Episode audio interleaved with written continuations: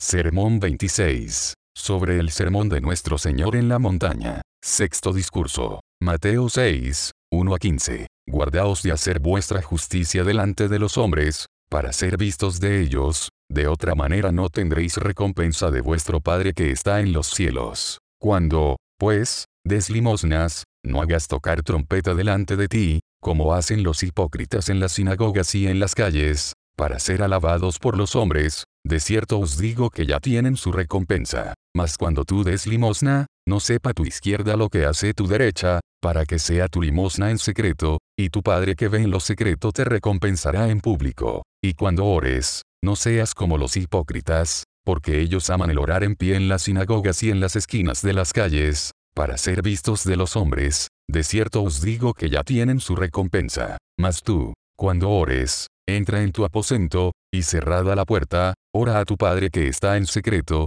y tu Padre que ve en lo secreto te recompensará en público. Y orando no uséis vanas repeticiones, como los gentiles, que piensan que por su palabrería serán oídos. No os hagáis, pues, semejantes a ellos, porque vuestro Padre sabe de qué cosas tenéis necesidad, antes que vosotros le pidáis. Vosotros, pues, oraréis así, Padre nuestro que estás en los cielos, santificado sea tu nombre. Venga tu reino. Hágase tu voluntad como en el cielo, así también en la tierra. El pan nuestro de cada día, dánoslo hoy. Y perdónanos nuestras deudas, como también nosotros perdonamos a nuestros deudores. Y no nos metas en tentación, mas líbranos del mal, porque tuyo es el reino, y el poder, y la gloria, por todos los siglos. Amén. Porque si perdonáis a los hombres sus ofensas, os perdonará también a vosotros vuestro Padre Celestial, mas si no perdonáis a los hombres, tampoco vuestro Padre os perdonará vuestras ofensas. En el capítulo anterior nuestro Señor describió la religión interior en sus varias formas.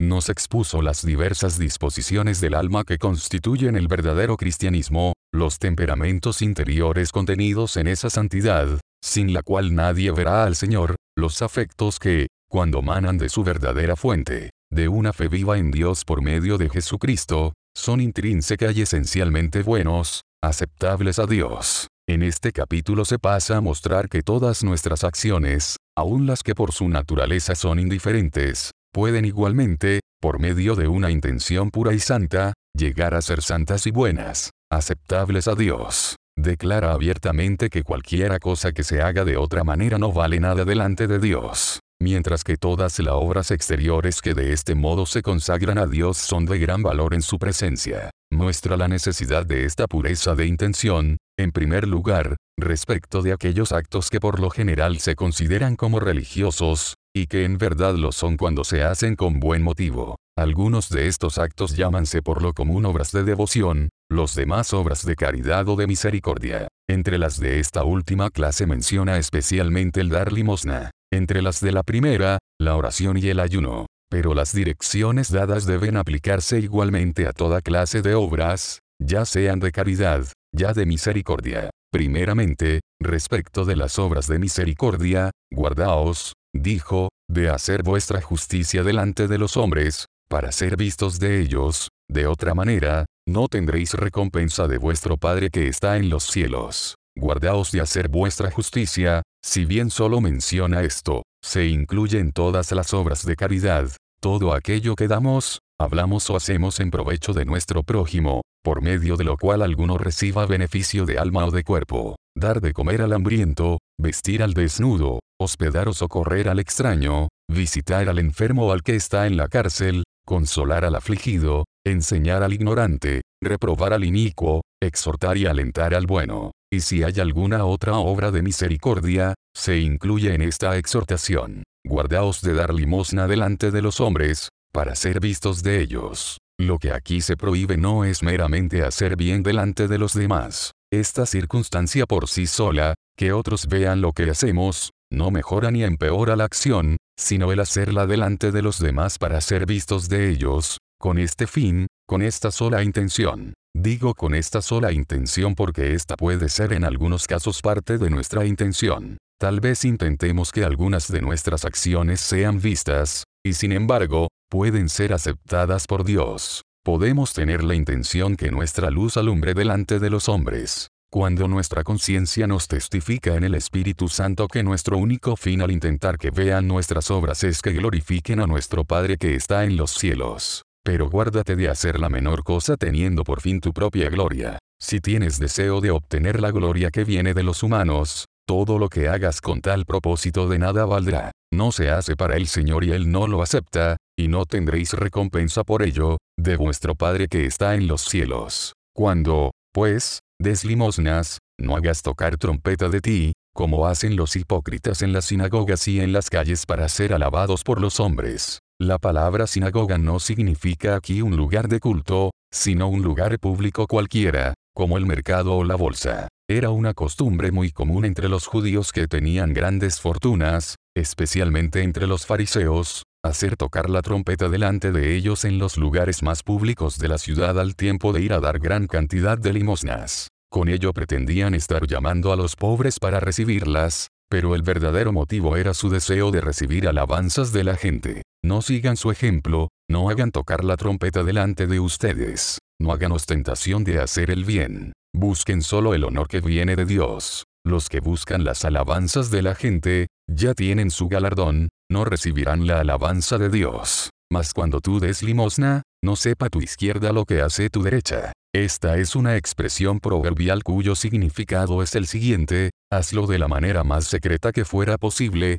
con tanto secreto como sea consecuente con el hecho mismo, porque no debes dejar de hacerlo. No dejes pasar ninguna oportunidad de hacer el bien, ya sea en secreto o abiertamente, y esto de la manera más eficiente que pueda darse. Porque aquí hay que hacer otra excepción, cuando estés plenamente persuadido en tu mente de que el no ocultar el bien que haces te ayudará a ti o a otros a hacer más bien, entonces no debes hacerlo en secreto. Deja que tu luz se vea y que alumbre a todos los que están en casa. Pero a no ser que la gloria de Dios y el bien del género humano exijan lo contrario, obra con tanta reserva y tan en lo privado como la naturaleza de la obra lo permita, para que sea tu limosna en secreto, y tu Padre que ve en secreto, te recompensará en público. Tal vez te recompense en este mundo, hay muchos ejemplos de ello en la historia de todas las épocas, pero te recompensará sin falta en el mundo venidero, ante la Asamblea General de los seres humanos y los ángeles. De las obras de caridad o misericordia,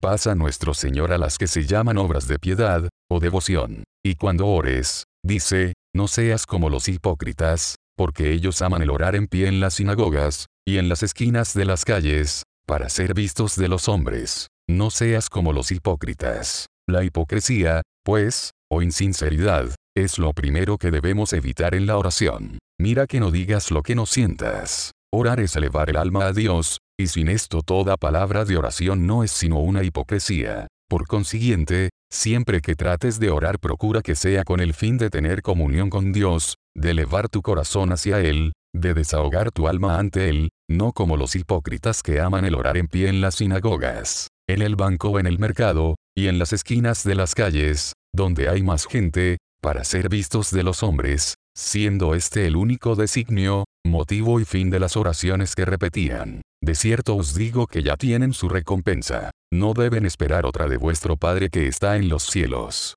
Empero, no solo el buscar las alabanzas humanas nos priva de la recompensa del cielo y evita que esperemos la bendición de Dios sobre nuestras obras de piedad o misericordia. El deseo de cualquier recompensa temporal destruye igualmente la pureza de intención. Si repetimos nuestras oraciones, si asistimos al culto público de Dios, si protegemos a los pobres con vista a ganancia o interés, todas estas cosas no tendrán más mérito ante la presencia de Dios que si las hiciésemos impulsados por el deseo de recibir las alabanzas humanas. Cualquier fin temporal, cualquier motivo que no se refiera a las cosas eternas, cualquier designio que no sea el de promover la gloria de Dios y la felicidad de los demás por amor de Dios, hace cualquier hecho, por bueno que aparezca ante los demás, una abominación en la presencia del Señor. Mas tú, cuando ores, entra en tu aposento, y cerrada tu puerta, ora a tu Padre que está en secreto. Hay un tiempo cuando debes glorificar a Dios abiertamente, orar y alabarle en la congregación.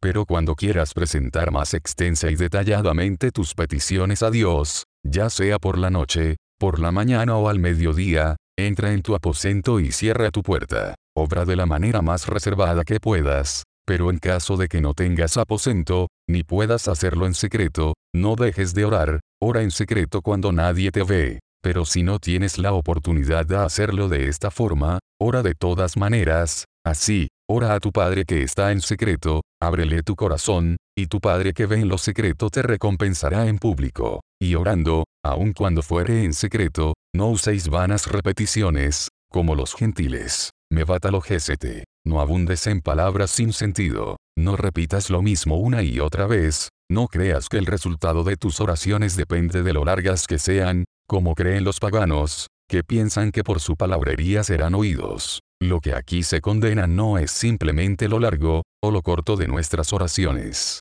sino, primero, la extensión con poco o nada de sentido, no el usar repeticiones, pues aún nuestro Señor mismo oró tres veces repitiendo las mismas palabras, sino las repeticiones vanas, como hacen los paganos que repiten muchas veces los nombres de sus dioses como hacen algunos entre los vulgarmente llamados cristianos, y no solo entre los papistas, que repiten una y muchas veces la misma hilera de oraciones, sin sentir nunca lo que dicen. En segundo lugar, no debemos pensar que por nuestra parlería seremos oídos, ni imaginarnos que Dios mide las oraciones por su largura, y que le agradan más aquellas que contienen más palabras, que suenan durante más tiempo en sus oídos. Estos ejemplos de superstición y torpeza son tales, que todos los que llevan el nombre de Cristo deberían dejarlos a los paganos, a quienes jamás ha alumbrado la gloriosa luz del Evangelio. No os hagáis, pues, semejantes a ellos. Ustedes que han probado la gracia de Dios en Cristo Jesús, están firmemente persuadidos de que vuestro Padre sabe de qué cosa tenéis necesidad antes que vosotros le pidáis. De manera que el objeto de nuestra oración no es informar a Dios,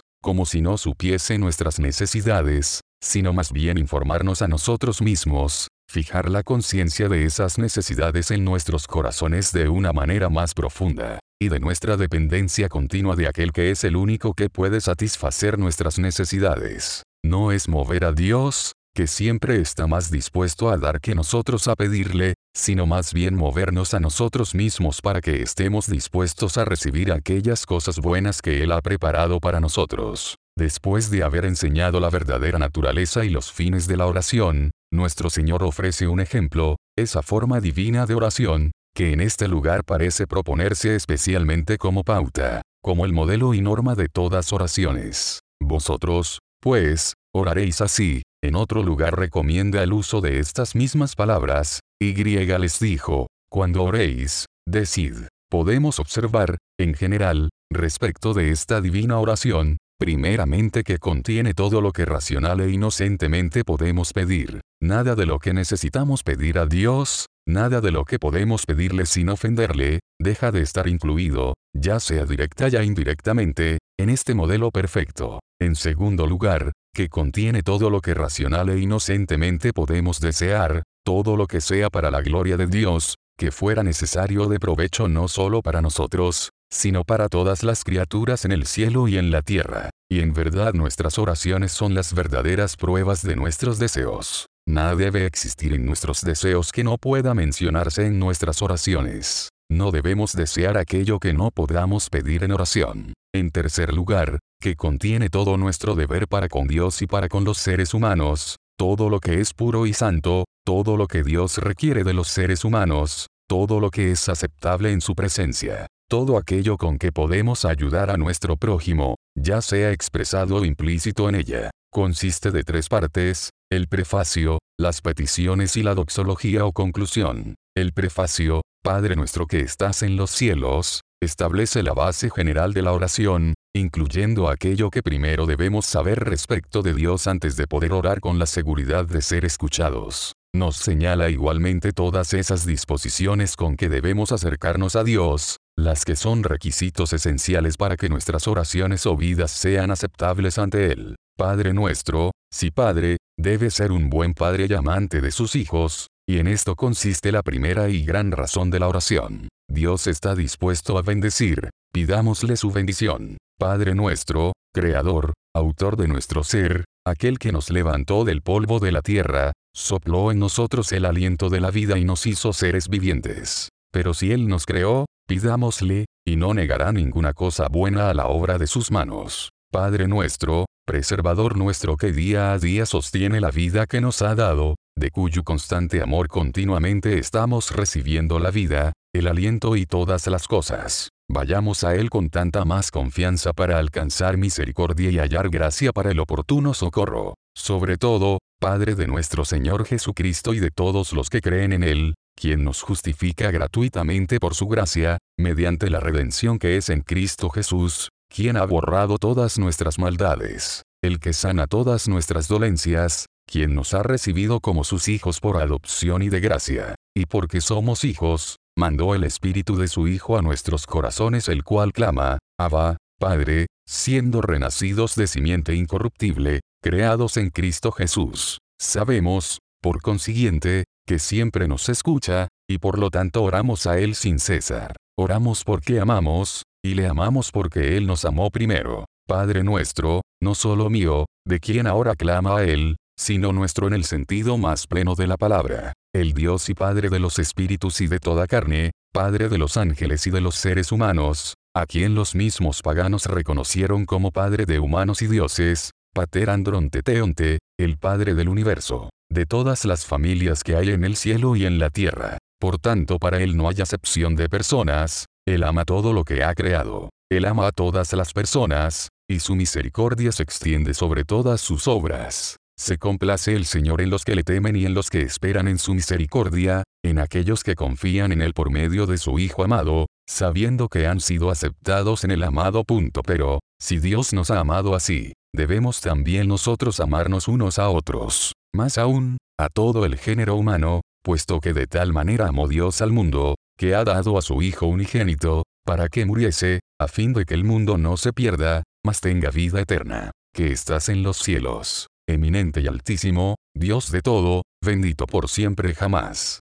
quien sentado en el círculo de los cielos, ve todas las cosas, en el cielo y en la tierra, cuyos ojos penetran toda la esfera de la creación, más aún, de la noche que no ha sido creada, para quien todas sus obras son conocidas, y las obras de cada criatura, no solo desde tiempos antiguos, traducción débil y mala, sino desde toda la eternidad, por los siglos de los siglos. Quien constriñe a las huestes del cielo, lo mismo que a los seres humanos, a clamar llenos de sorpresa y asombro, qué profundidad, oh, profundidad de las riquezas de la sabiduría y de la ciencia de Dios, que estás en los cielos, el Señor y gobernador de todos, que dispones y arreglas todas las cosas, que eres Rey de reyes y Señor de señores, el bendito y único potentado, que eres fuerte y te ciñes de poder, haciendo lo que te place, el omnipotente, porque siempre que lo quieras, el crear está a tu alcance, en el cielo, eminentemente allí. El cielo es tu trono, el lugar donde particularmente habitas. Empero, no solamente allí, porque llenas los cielos y la tierra, toda la extensión del espacio. Los cielos y la tierra están llenos de tu gloria. Gloria sea a ti, oh Señor Altísimo. Por consiguiente, sirvamos al Señor con temor y alegrémonos con reverencia. Pensemos, pues, Hablemos y obremos como quienes están constantemente bajo de su mirada, en la presencia inmediata del Señor, el Rey. Santificado sea tu nombre. Esta es la primera de las seis peticiones que forman la oración. El nombre de Dios es Dios mismo, la naturaleza de Dios hasta donde pueda ser descubierta a los seres humanos. Significa, por consiguiente, además de su existencia, todos sus atributos o perfecciones. Su eternidad, revelada particularmente por su grande e incomunicable nombre, Jehová, que el apóstol Juan traduce, Teoaca y Too, Argeca y Telos, ONK y ONK y Rejómenos, el alfa y la omega, el principio y el fin, dice el Señor, que es, y que era, y que ha de venir. Punto la plenitud de su ser la denota ese otro gran nombre, yo soy el que soy, su omnipresencia, su omnipotencia, el único agente, en verdad, en el mundo material, puesto que toda materia es esencialmente pesada e inerte, y solo se mueve cuando se mueve el dedo de Dios. Él es la fuente de todas las acciones en toda criatura, visible e invisible, que no puede obrar ni existir sin la emanación constante y la agencia de su omnipotente poder. Su sabiduría se deduce claramente de las cosas que se ven, del orden divino del universo. Su Trinidad en la unidad y la unidad en la Trinidad, se descubren tanto en la primera línea de su palabra escrita Barak Elohim, Literalmente, los dioses creó, un nombre plural como sujeto de un verbo singular, como en todas las revelaciones posteriores que dio por boca de sus santos profetas y apóstoles. Su pureza y santidad esenciales, y sobre todo su amor, que es el resplandor mismo de su gloria. Al rogar que Dios o su nombre pueda ser santificado o glorificado, pedimos que Él sea conocido tal cual es, por todos los que son capaces de conocerle, por todos los seres inteligentes y con afectos dignos de tal conocimiento. Pedimos que sea debidamente honrado, temido llamado por todas las criaturas arriba en el cielo y abajo en la tierra, de todos los ángeles y los humanos a quienes con tal fin creó capaces de conocerlo llamarlo por toda la eternidad. Venga tu reino. Esta petición tiene una relación muy íntima con la precedente. A fin de que el nombre de Dios sea santificado, pedimos que tu reino, el reino de Cristo, venga. Viene este reino a una persona particularmente cuando se arrepiente y cree en el Evangelio, cuando Dios le enseña no solo a conocerse a sí mismo, sino también a Jesucristo crucificado, que esta es la vida eterna, conocer el único Dios verdadero, y a Jesucristo a quien has enviado así empieza el reino de Dios aquí en la tierra, constituido en el corazón del creyente. El Señor nuestro Dios Todopoderoso reina, cuando se le conoce por medio de Cristo Jesús, ejerce otra vez su poder omnipotente a fin de someter así todas las cosas procede conquistando y a conquistar en el corazón, hasta poner todas las cosas debajo de sus pies, hasta que lleve, cautivo todo pensamiento a la obediencia de Cristo. Por consiguiente, cuando Dios dé a su Hijo por herencia las naciones, y como posesión suya los confines de la tierra, cuando todos los reyes se postren ante él y todas las naciones le sirvan, cuando el monte de la casa de Jehová, la iglesia de Cristo, sea confirmada como cabeza de los montes, hasta que haya entrado la plenitud de los gentiles, y luego todo Israel sea salvo, entonces se verá que el Señor es Rey y que se ha puesto su vestido de gloria, y aparecerá a todas las almas como Rey de reyes y Señor de señores. Es conveniente para todos los que aman su venida orar para que se apresure el tiempo, a fin de que este su reino, el reino de gracia, venga pronto y absorba todos los reinos de la tierra, que recibiéndolo como su rey todo el género humano, creyendo verdaderamente en su nombre, se llene de justicia y paz, y gozo, con santidad y felicidad, hasta que sea llevado de aquí al reino celestial, a reinar con él por siempre jamás. También pedimos esto con las palabras, venga tu reino. Pedimos que venga su reino eterno, el reino de la gloria en el cielo, que es la continuación y perfección del reino de la gracia sobre la tierra. Por consiguiente, tanto esta como la petición anterior, se ofrecen por toda la creación racional que se interesa en este gran acontecimiento, la renovación final de todas las cosas, cuando Dios, poniendo fin a toda miseria y pecado, a toda enfermedad y muerte, tome todas las cosas en sus manos y establezca el reino que ha de durar por siempre jamás. Muy semejante a esto son las solemnes palabras en la oración del oficio de difuntos,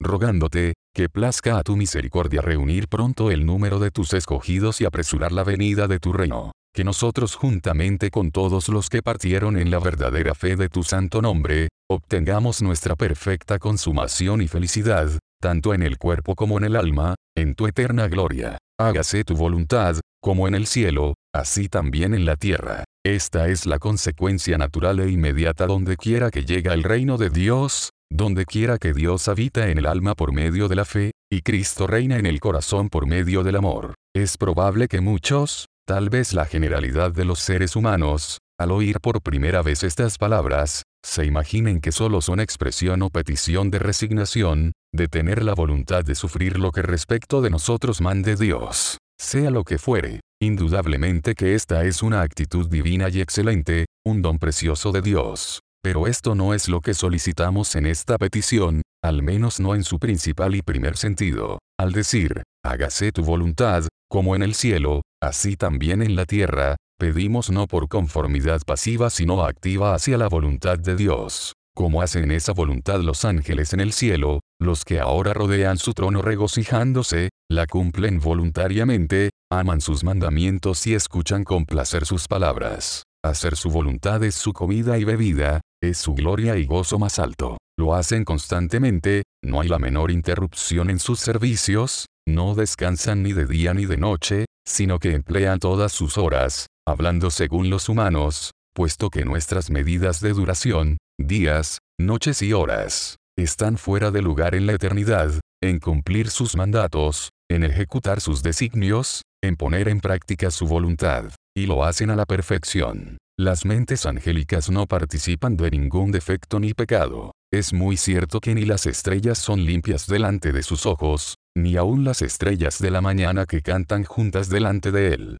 en su presencia, es decir, en comparación con él, ni los mismos ángeles son puros. Pero esto no quiere decir que no sean puros en sí mismos. Indudablemente que lo son, son puros y sin mácula, están enteramente dedicados a la voluntad de Dios, y son perfectamente obedientes en todas las cosas. Si vemos esto bajo otro punto de vista, podemos observar que los ángeles de Dios en el cielo hacen toda la voluntad de Dios, y no hacen otra cosa, sino aquello de que están plenamente seguros que es su voluntad. Además hacen toda la voluntad de Dios como Él la desea, de la manera que le agrada y de ningún otro modo. Más aún, la hacen solo porque es su voluntad, únicamente por esta razón. Por consiguiente, cuando pedimos hágase tu voluntad, como en el cielo, así también en la tierra queremos decir que todos los habitantes de la tierra, que toda la raza del género humano, haga la voluntad de su Padre que está en los cielos, con tanta voluntad como los santos ángeles, que los humanos la hagan tan continuamente como los ángeles, sin la menor interrupción en la presteza de sus servicios. Más aún, que la hagan perfectamente, a fin de que el Dios de paz por la sangre del pacto eterno, les haga aptos en toda buena obra para que hagan su voluntad, haciendo Él en ellos, todo lo que sea agradable delante de Él. En otras palabras, pedimos que nosotros y todo el género humano hagamos toda la voluntad de Dios en todas las cosas, y nada más, ni la menor cosa que no sea la voluntad santa y aceptable de Dios. Pedimos que hagamos la voluntad toda de Dios, como Él la desea y de la manera que le agrada. Y, por último, que la hagamos porque es su voluntad, que esta sea la única razón y el motivo de cualquier cosa que pensemos, hablemos o hagamos. El pan nuestro de cada día, dánoslo hoy. En las tres peticiones anteriores hemos estado pidiendo por todo el género humano. Ahora rogamos para suplir nuestras propias necesidades. Esto no significa que se nos enseñe,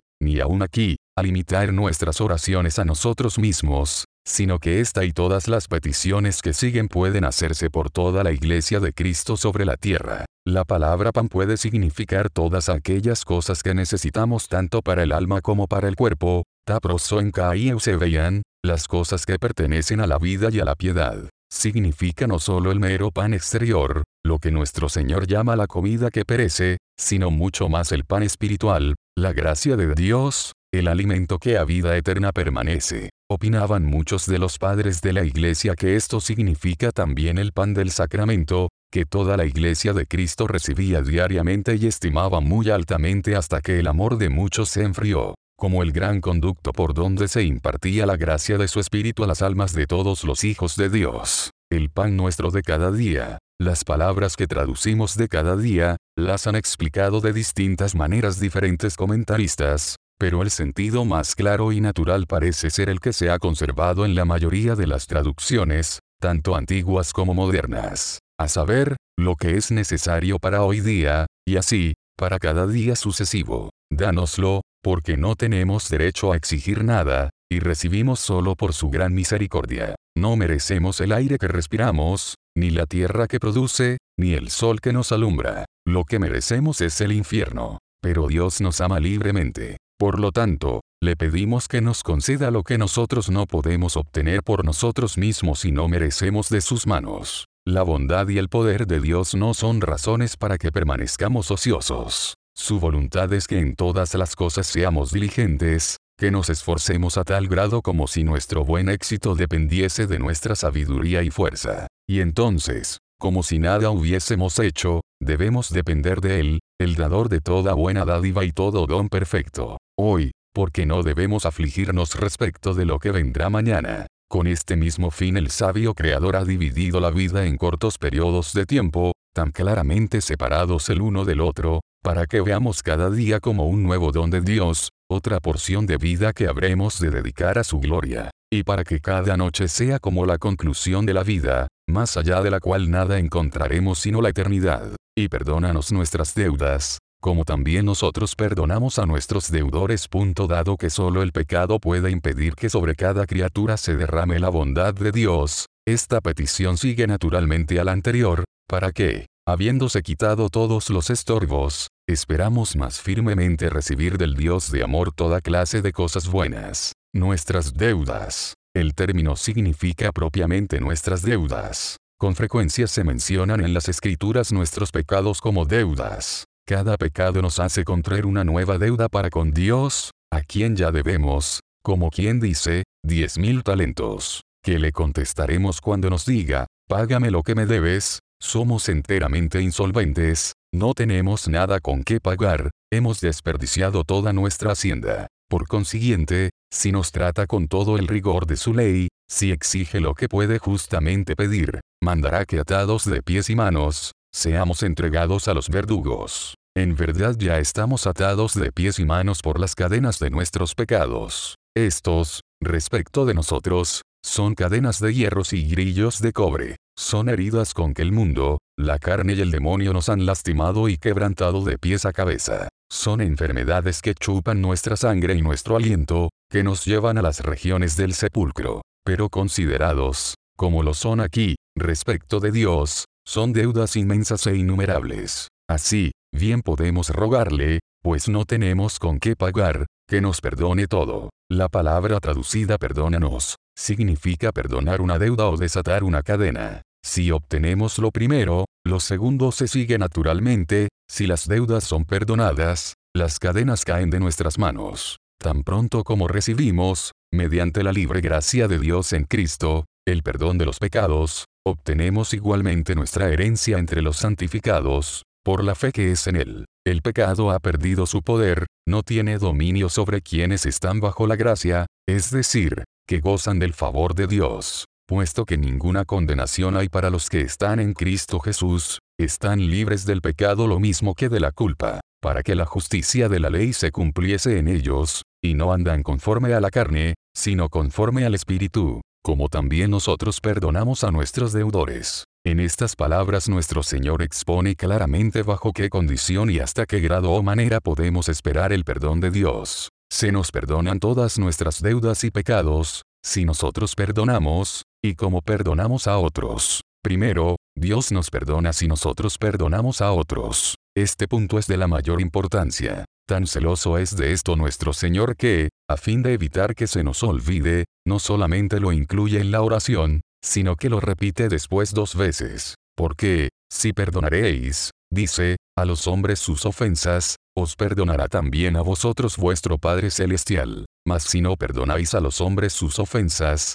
tampoco vuestro Padre os perdonará vuestras ofensas. En segundo lugar, Dios nos perdona de la misma manera que perdonamos a otros. De modo que si queda alguna malicia o rencor, si permanece alguna mala voluntad o ira, si no perdonamos a los seres humanos sus ofensas, franca, plenamente y de corazón, no será fácil conseguir nuestro perdón. Dios no puede perdonarnos abierta y completamente. Tal vez nos tenga algún grado de misericordia, pero no le dejamos borrar nuestros pecados ni perdonar nuestras iniquidades. Entre tanto, si no perdonamos de todo corazón las ofensas de nuestros prójimos, ¿qué clase de oración ofrecemos a Dios cuando pronunciamos estas palabras? Verdaderamente, estamos desafiando a Dios, provocándole a que haga lo más tremendo que pueda. Perdónanos nuestras deudas, como también nosotros perdonamos a nuestros deudores. Es decir, en términos claros, no nos perdones, no te pedimos ningún favor. Te rogamos que te acuerdes de nuestros pecados,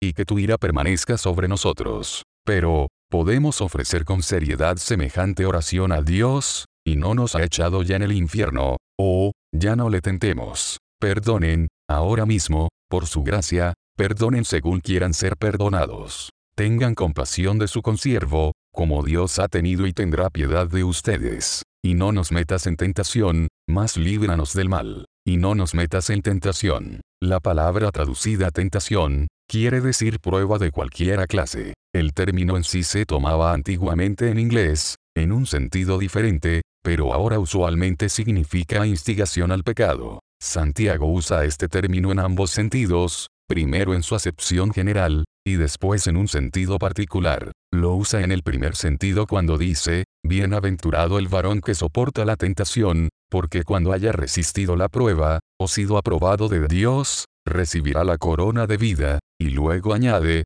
tomando la palabra en su segundo significado. Cuando alguno es tentado, no diga que es tentado de parte de Dios, porque Dios no puede ser tentado por el mal, ni él tienta a nadie, sino que cada uno es tentado, cuando de su propia concupiscencia, o su deseo, es atraído, atraído lejos de Dios, en quien solo está salvo, y seducido, atrapado como se coge un pescado con carnada. Al ser atraído y seducido, es cuando verdaderamente se mete en tentación. La tentación lo cubre como una nube, se extiende sobre toda su alma. ¿Con qué dificultad podrá escapar de la trampa? Por consiguiente, pedimos a Dios que no nos metas en tentación, es decir, siendo que Dios no tienta a ningún ser humano, que no nos deje ser guiados a la tentación, sino que nos libre de todo mal, mejor dicho, del enemigo malo, apeoteo uponero. Oponeros es indudablemente el maligno, llamado así enfáticamente el príncipe y el Dios de este mundo,